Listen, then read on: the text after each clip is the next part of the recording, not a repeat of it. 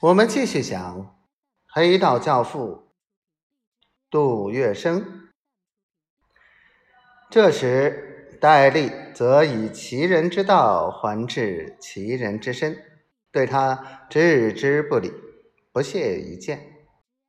直到听说吴少树急得没办法，想飞往重庆上下打点，戴笠才让吴少树堆满一脸的谄笑。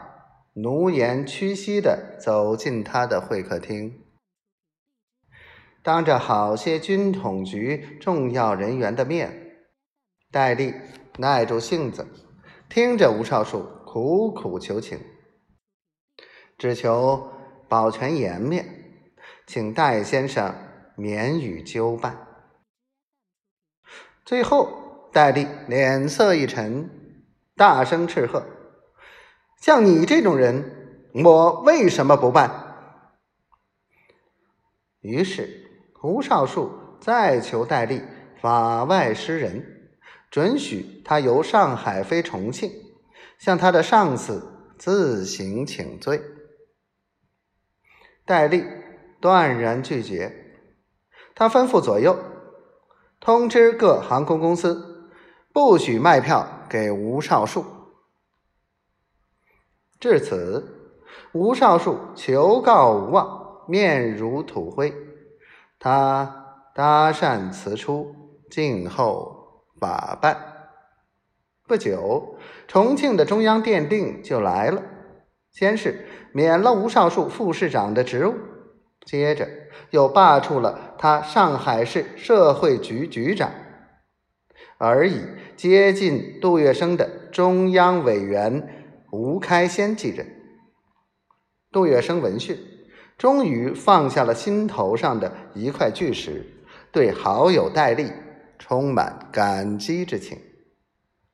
这是有时候，暂时的曲解让步，往往能赢得对手的高抬贵手，保存着让自己走向强盛的机会；再反过来使对手屈服。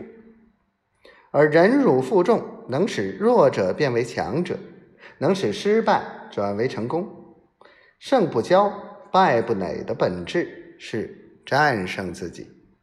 杜月笙起初深居简出，处事低调，使吴少树自以为是，然后瞅准机会给对方致命一击，最后获得成功。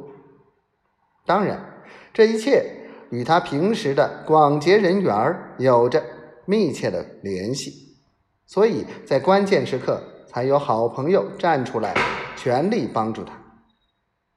生活中，也许你的才华的确非常出众，但如果丝毫不懂得收敛，在社会上也是很难立足的，而且还有可能给自己带来负面的影响。